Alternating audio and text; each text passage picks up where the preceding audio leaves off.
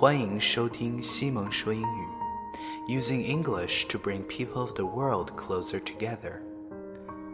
常待在一个地方，我们会以为身边的就是整个世界，我们的世界会变得越来越小。这里，Simon 用英语为你打开另一个世界。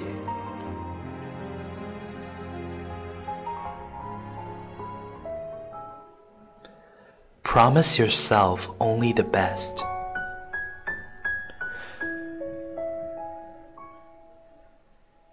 Promise yourself to dream more and hesitate less.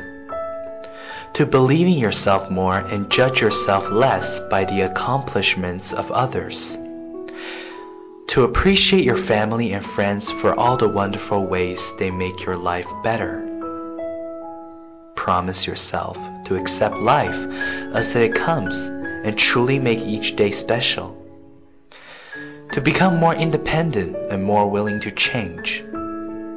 To fill your life with special times and make your dreams come true.